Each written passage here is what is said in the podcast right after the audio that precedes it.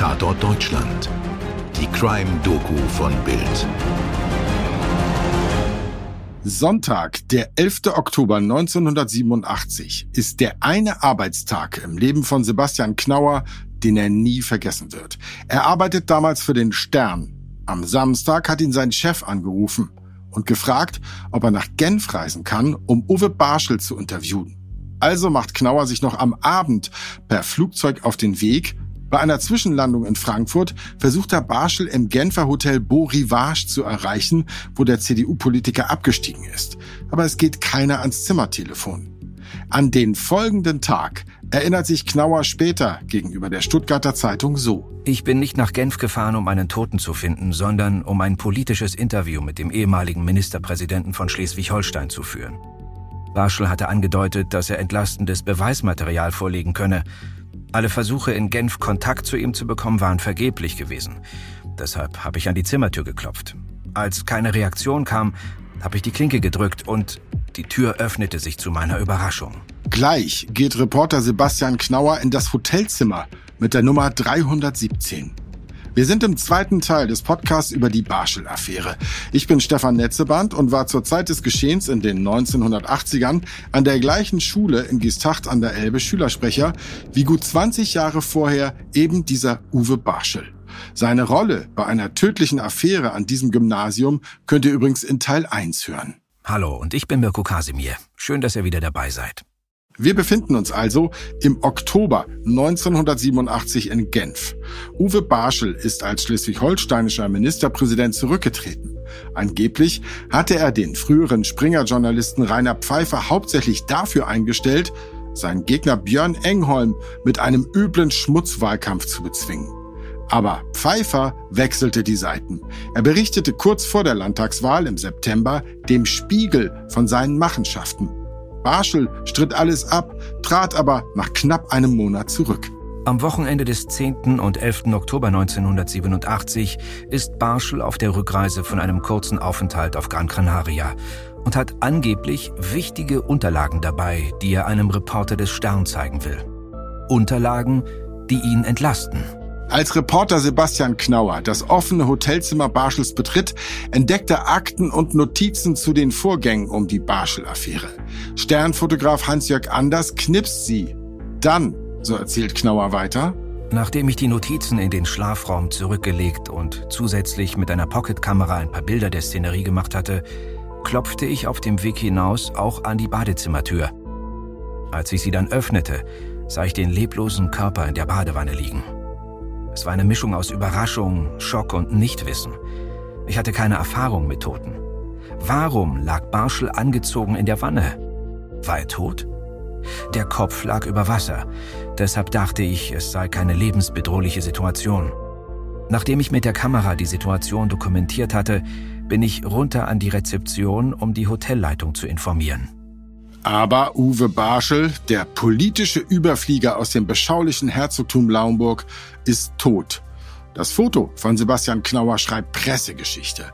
Zu sehen ist Barschel, der in Anzughose, weißem Hemd und dunklem Schlips wie schlafend in der Wanne liegt. Die Beine zeigen nach rechts, der Oberkörper nach links. Barschels Kopf ruht auf einem Handtuch, das er sich um die rechte Hand gewickelt hat. Er sieht so friedlich aus, dass Reporter Knauer, wie eben gehört, erstmal gar nicht sicher ist, ob Barschel nicht einfach nur ganz fest schläft. Aber er atmet nicht mehr. Stefan, du hast ja schon erzählt, dass Barschel an deine Schule gegangen ist. Wie war denn da jetzt so nach seinem Tod die Stimmung eigentlich? Also, wir von der Schülerzeitung Morgencafé haben damals eine Sonderschicht eingelegt, denn eigentlich war die September-Ausgabe schon fertig und sollte zum Druck nach Hamburg. Die haben wir immer mit so einem blauen R4 von meiner Freundin äh, zur Druckerei in die Nähe des Gänsemarktes gebracht. Wir haben also uns entschieden, eine Sonderausgabe zu machen. Wir haben Leute auf der Straße interviewt, aber auch Lehrer und Schüler. Ja, und ich muss dir sagen, wir waren wie die meisten Schüler bei uns auf Linkskurs damals und strikt gegen Barschel, aber wir waren an diesem Montag total erschrocken, mit welcher Häme da manche auf diesen Tod reagiert haben. Es gab übrigens auch einen Lehrer, der mäßigend auf das Gesamtbild einwirkte. Das war der Herr Bruns. Ich glaube, der war Geschichtslehrer und der kannte Barschel auch persönlich. Bruns war völlig erschüttert von dem Tod und er warnte uns davor, frühzeitig Schlüsse daraus zu ziehen. Und man muss sagen, mit den Schlüssen taten sich ja wirklich auch viele schwer. Barschels Leiche wird obduziert, das Blut einer gründlichen Analyse unterzogen. Schnell steht fest, im Körper des Mannes war ein tödlicher Medikamentencocktail. So findet sich eine hohe Dosis eines Arzneimittelwirkstoffs namens Methylbrylon. Es handelt sich um ein starkes Schlafmittel und kann in Verbindung mit Alkohol zu Bewusstseinsstörungen führen. Es wird außerdem der sehr starke Wirkstoff Cyclobarbital nachgewiesen, ebenfalls ein Betäubungsmittel. Außerdem Tavor, ein Mittel, das Angst hemmt. Insgesamt starb Barschel an einem halben Dutzend Substanzen. Die gesamte Anordnung inklusive starken Schlafmitteln und der gefüllten Wanne entspricht den damaligen Empfehlungen für einen sanften Selbstmord. Das Protokoll bemerkt damals, die Menge an Substanzen kann man weder unbemerkt noch aus Versehen zu sich nehmen. Das Ergebnis der Gerichtsmedizin lautet also Suizid. Obwohl von Anfang an öffentlich über gewisse Details diskutiert wird. So findet sich bei der Obduktion ein Hämatom im oberen linken Stirnbereich des Leichnams, also ein Bluterguss. War Barschel geschubst worden? Hatte ihn jemand überfallen und zur Einnahme der Medikamente gezwungen? Der damals beteiligte Pathologe Jansen gibt sich überzeugt, viel naheliegender war es, dass Barschel sich diese Unterblutung selbst zugezogen hatte, etwa am Türrahmen oder durch Aufstoß am Badewannenrand. So viel erstmal zur Mordtheorie. Sie bräuchte im Übrigen ja noch einen Täter und ein Motiv. Dazu dann gleich auch mehr. Es gibt aber auch Überlegungen, dass jemand Barschel beim Suizid geholfen hat, dass dieser jemand zum Beispiel den Angsthemmer Tavor anreichte und später, als Barschel schon schläfrig wurde, dafür sorgte, dass er eben auch den Rest runterschluckt. Zwei Merkwürdigkeiten sprechen dafür, dass noch jemand dabei war. Es finden sich keinerlei Verpackungen der Medikamente. Und ebenso wenig findet die Spurensicherung eine Flasche Rotwein, die Barschel laut Hotel bestellt hatte. Nach Barschels Tod bleiben also zwei ganz große Fragen strittig. War es wirklich Selbstmord? Und war Barschel der alleinige Bösewicht im politischen Teil der Affäre? An beiden Fragen arbeiten sich noch jahrelang Leute ab. Am 3. Februar 1988 beendet der erste Untersuchungsausschuss des Schleswig-Holsteinischen Landtages seine Arbeit. Das Fazit zwei Tage später der Anstoß zur Schmutzkampagne kam von Barschel selbst. Tatsächlich haben seine Mitarbeiter ihre eidesstattlichen Versicherungen zu Barschels Gunsten mittlerweile offiziell zurückgezogen. 8. Mai 1988. Die Neuwahl des Landtages wird ein Siegeszug für Björn Engholm. Er holt mit der SPD die absolute Mehrheit in Kiel. Er ist jetzt ein Superstar der Partei. 1991 wird er mit 94 Prozent der Stimmen Bundesvorsitzender der SPD als Nachfolger von Hans-Jochen Vogel. Aber das Glück hält nicht lange. Das ist so ein bisschen äh, vielleicht auch der Leitspruch dieser ganzen Geschichte. Das Glück hält nicht lange. Also, wieder ist es die freie Presse, die aufzeigt, wo was faul ist. Und wieder geht es um Rainer Pfeiffer.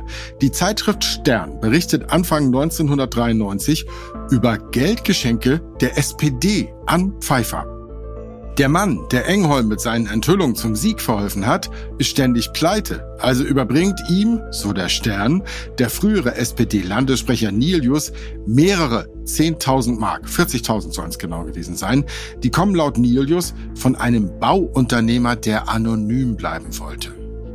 Diese Erklärung ist so unglaubwürdig, dass die SPD später eine andere nachliefert. Diesmal heißt es, Sozialminister Günther Jansen habe das Geld in kleinen Scheinen zusammen mit seiner Frau über Jahre in der Küchenschublade gesammelt.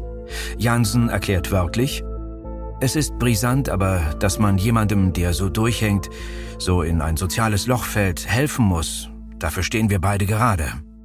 Das Pendel dieser ganzen politischen Schweinereien schwingt jetzt zurück und trifft die SPD. Hat sie Pfeiffer im Nachhinein für seine Enthüllung entlohnt? Oder konnte Pfeiffer die SPD damit erpressen, dass Sozialdemokraten frühzeitig Kontakt zu ihm hatten? Oder war die gesamte Affäre sogar komplett völlig inszeniert? Das würde der CDU natürlich sehr gut passen, lässt sich so aber nicht beweisen. Aber wieder gibt es einen Untersuchungsausschuss in Kiel. Und der weist Björn Engholm nach, dass er schon viele Wochen vor den Enthüllungen des September 1987 von der Pfeiffer-Sache wusste. Er hat also öffentlich gelogen. Engholm ist politisch erledigt. Am 3. Mai 1993 sagt er, im Bewusstsein der geleisteten und getanen Arbeit und in der Absicht, mein Land und meine Partei davor zu bewahren, mit meinem politischen Fehler identifiziert zu werden, werde ich mein Amt als Ministerpräsident und meine Funktionen in der SPD aufgeben. Bäm! Auf Engholm folgt in Kiel Heide Simones, hat viele Jahre regiert, aber jüngere Hörer kennen sie vielleicht eher noch als Hoppelheide aus Let's Dance. Auf Bundesebene wird jetzt Rudolf Scharping Chef der SPD. Der wird später noch mit einer peinlichen Poolturtelei von sich reden machen. Aber das tut hier nichts zur Sache. Fest steht, in der sogenannten Barschel-Affäre war nichts so schwarz-weiß, wie es anfangs schien. Stefan, was glaubst du? Das ist eine gute Frage. Danke, Mirko. Ich glaube, dass Barschel durchaus wusste, was er mit Pfeiffer erreichen wollte. Aber, dass er wiederum ein falsches Spiel auf beiden Seiten geführt hat, dieser Pfeiffer. Und ich bin mir ziemlich sicher, dass Barschel 1987 ein ernsthaftes Problem mit Medikamenten hatte. Also ich war zum Beispiel als Pauker im Schulorchester mal mit bei der Eröffnung eines Krankenhausneubaus in Gistach. Da war Barschel der Stargast und der ist wirklich Augenblicke nach seiner Ankunft da in dieser großen Halle völlig benebelt auf seinem Stuhl eingepennt und hat auch durchgeratzt, die ganze Veranstaltung über. Ja, ich weiß, die Medikamente spielen ja auch in den Debatten über seinen Tod eine wichtige Rolle. Ich glaube, darauf sollten wir nochmal eingehen. Oh ja, Mirko, was Verschwörungstheorien angeht, da wurde Barschel ja sowas ähnliches wie der Kennedy von der Kieler Förde. Hier sind mal ein paar Gedankengebilde, die ich uns beiden zusammengetragen habe, die immer wieder kursierten. Südafrikas Geheimdienst spritzte ihm Gift in die Fußsohlen, um den Mord zu verschleiern. Barschel soll seine Kontakte zu DDR-Waffenhändlern genutzt haben, um die vom Konkurs bedrohte HDW-Werft in Kiel zu retten. Angeblicher Plan? U-Boote für Südafrika, trotz UN-Verbot. Mitwisser Barschel musste demnach sterben. Oder CIA oder Mossad töteten Barschel mit einem Gift, das über die Haut einwirkt, binnen Minuten tötet und später nicht nachweisbar ist. Mögliches Motiv, wieder Waffendeals, diesmal mit Libyen. Eine weitere Theorie aus dieser Ecke der Welt? Barschel habe Wind von Waffendeals zwischen Israel und dem Iran bekommen. Diese sollten über Schleswig-Holstein laufen und Barschel habe sich dem entgegengestellt. Das behauptet der ehemalige Mossad-Agent Viktor Ostrowski in einem Buch. Er nennt sogar den Namen der angeblichen Operation. Hannibal.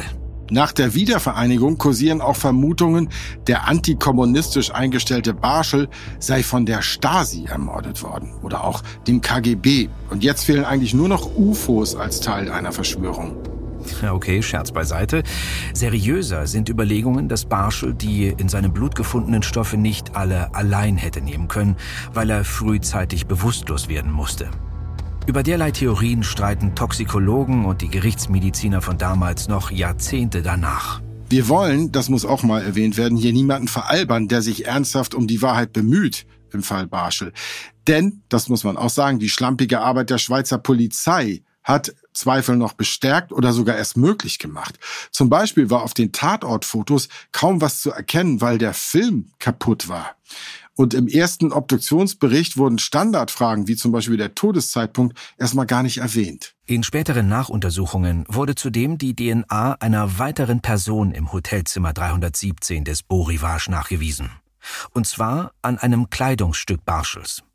Aber diese Spur konnte weder dem Todesgeschehen noch einer Person zugeordnet werden. Auch was Barschel und Pfeiffer wirklich miteinander abgemacht hatten, lässt sich nicht mehr neu nachfragen, denn Pfeiffer nahm sein Wissen am 12. August 2015 mit ins Grab. Da war er längst von den Folgen eines Schlaganfalls gezeichnet. Er stürzte unglücklich zwischen die Gitter seines Bettes und erstickte dort. Und Mirko, lass uns den Podcast an meiner Schule beenden, wo wir ihn ja auch begonnen hatten. Na, da bin ich ja jetzt hier mal gespannt. Das darfst du auch sein. Das 50-jährige Jubiläum des OHG, des Otto-Hahn-Gymnasium, wurde 1990 groß gefeiert mit vielen Reden, Live-Musik und einer Ausstellung.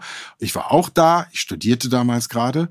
Und vor die Schule hatten anonyme Witzbolde eine leere weiße Badewanne gestellt mit einem Schild dran. Darauf stand, nicht jeder wird 50. Eieiei, das ist wirklich ein sehr makaberer Scherz. Oh mein das Gott. Das ist ein übel makaber Scherz. Absolut übel. Und wenn ich in dieser Podcast-Reihe ausnahmsweise mal ein bisschen pathetisch werden darf, das genau das ist, was unsere Gesellschaft kaputt machen kann, dass wir anderen gegenüber mitleidlos sind, weil sie politisch eben auf der anderen Seite stehen. Ich rate das auch heute übrigens noch allen, die sich politisch zoffen. Sie sollten nicht vergessen, dass das Gegenüber jeweils auch ein Mensch ist. So, genug Moralisches jetzt. Das war auf jeden Fall eine Geschichte, die einen nicht loslässt. Mich nicht loslässt, hat man vielleicht auch gehört. Hilfreich beim Erzählen waren neben dem Archiv des Axel Springer Verlages zwei Chroniken auf den Seiten des NDR, die einen guten Überblick gegeben haben. Das Interview der Stuttgarter Zeitung mit Sebastian Knauer, der den toten Barschel gefunden hat, sowie zur Dönitz-Affäre ein Projekt meiner alten Schule, die Klasse 13a des Jahrgangs 2011, hat das Geschehen zusammengefasst. Ein Link zum PDF findet ihr in den Show Notes. Aufnahme und Schnitt Toni Heyer. Postproduktion durch WakeWord Studios München. Falls ihr Anregungen, Kritik, Lob oder Fallvorschläge für uns habt, dann schreibt uns gerne eine E-Mail oder eine Nachricht bei Instagram. Die entsprechenden Links findet ihr in den Show Notes. Danke, dass ihr dabei wart. Euer Mirko und euer Stefan. Und jetzt lassen wir gerne diese dramatische Schlussmusik laufen und wenn ihr wollt, erzähle ich euch dann noch, warum ich bei der Gesachter Zeitung gefeuert wurde. Da bin ich aber gespannt. Also, jetzt kommt der, der Hidden Track. Ich habe als junger Reporter, ich glaube, ich war auch noch Schüler, einen Bericht über einen Angelverein gemacht. Es gab zwei Angelvereine in Gistacht. Früh auf und nie verzagt. Und ich habe diesen Bericht abgeliefert, der wurde auch gedruckt. Und ein paar Tage später, eine Woche später, kam ich wieder in die Redaktion, um irgendwas anderes abzugeben. Und der, der Lokalreporter, der Chef für Gistacht, sagte, du, Stefan, äh, hat dir eigentlich keiner gesagt, dass du gefeuert worden bist? Ich sage, es tut mir leid, nee. Ja, sagt er, Du hast äh, in dem Artikel über nie verzagt, hast du früh aufgeschrieben. Und der Vereinsvorsitzende hat sich beim Zeitungsboss in Bergedorf beschwert. Also wir brauchen dich erstmal nicht mehr. Und so hätte eine Journalistenkarriere enden können. Aber wie ihr an diesem Podcast merkt, sie ging, irgendwie ging sie weiter. Du bist halt zäh und hartnäckig. Und so ist es. so okay, ist wunderbar. Es. Gistacht. Harte Gistachter. Bis zur nächsten Folge. Jetzt ist wirklich Schluss. Ausmachen. Ausschalten. Tschüss. Dir hat diese Folge von Tatort Deutschland gefallen? Du bekommst von True Crime einfach nicht genug. Dann hör jetzt in unsere weiteren Folgen rein. Hier warten mehr als 200 spannende Fälle auf dich, wie das Verschwinden von Rebecca Reusch, der Prozess gegen O.J. Simpson oder die Entführung von Ursula Herrmann. Wir hören uns bei Tatort Deutschland.